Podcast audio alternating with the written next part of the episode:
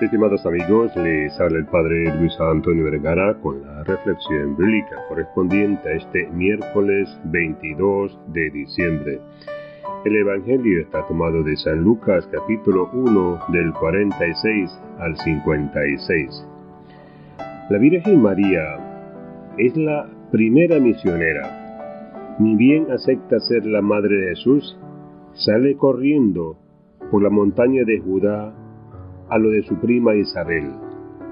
No se puede callar, no se puede quedar quieta, no puede quedarse estática. Va llena de Dios, embarazada de Dios, a ver otra embarazada.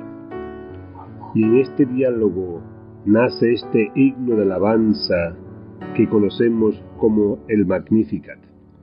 Son palabras recogidas de la honda tradición del pueblo de Dios y a la vez son palabras que brotan de lo profundo del corazón de la Virgen.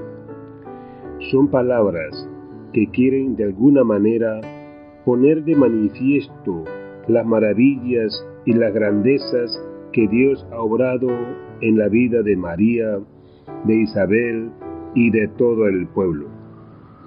Se junta todo, alabanza, acción de gracias, bendición, memoria agradecida.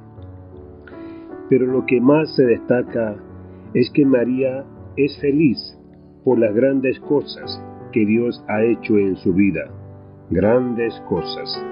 Y si uno se pone a pensar y a buscar cuáles son esas grandes cosas, percibe que no hay nada espectacular, no hay un show mediático, no hay grandes portentos ni obras que generen un espectáculo de voraces luces y sonidos.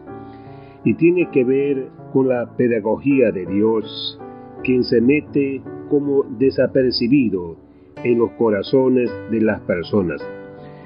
No entra estrepitosamente, no hace ruido, y Dios se esconde también en lo cotidiano de la vida. La vida cotidiana estalla de Dios. Hoy te invito para que escribas tu propio Magnificat, para contar las maravillas que Dios ha hecho en tu vida. Es cuestión de abrir los ojos y mirar de manera realista. Muchas veces cometemos el error de buscar a Dios donde no está hacer que en el contexto de la Navidad que vamos a celebrar es tomar conciencia de las cosas que Dios hace en nuestra vida. Claro que no tiene que ver con tener éxito, prestigio, reconocimiento, autorrealización, triunfos, bienes materiales y seguridades personales. No, nada de eso. Hacer un Magnificat es decirle a Jesús que en medio de tanta guerra, tanto odio y tanta muerte, le damos gracias por el don de la vida y lo que obra en nosotros, lo que Él hace, su paso por nuestra vida. Te invito a tomarte un tiempo y hacer tu magnífica frente al sagrario, en tu pieza, en la naturaleza, en tu trabajo, haciendo un alto en el estudio y haz como la Virgen.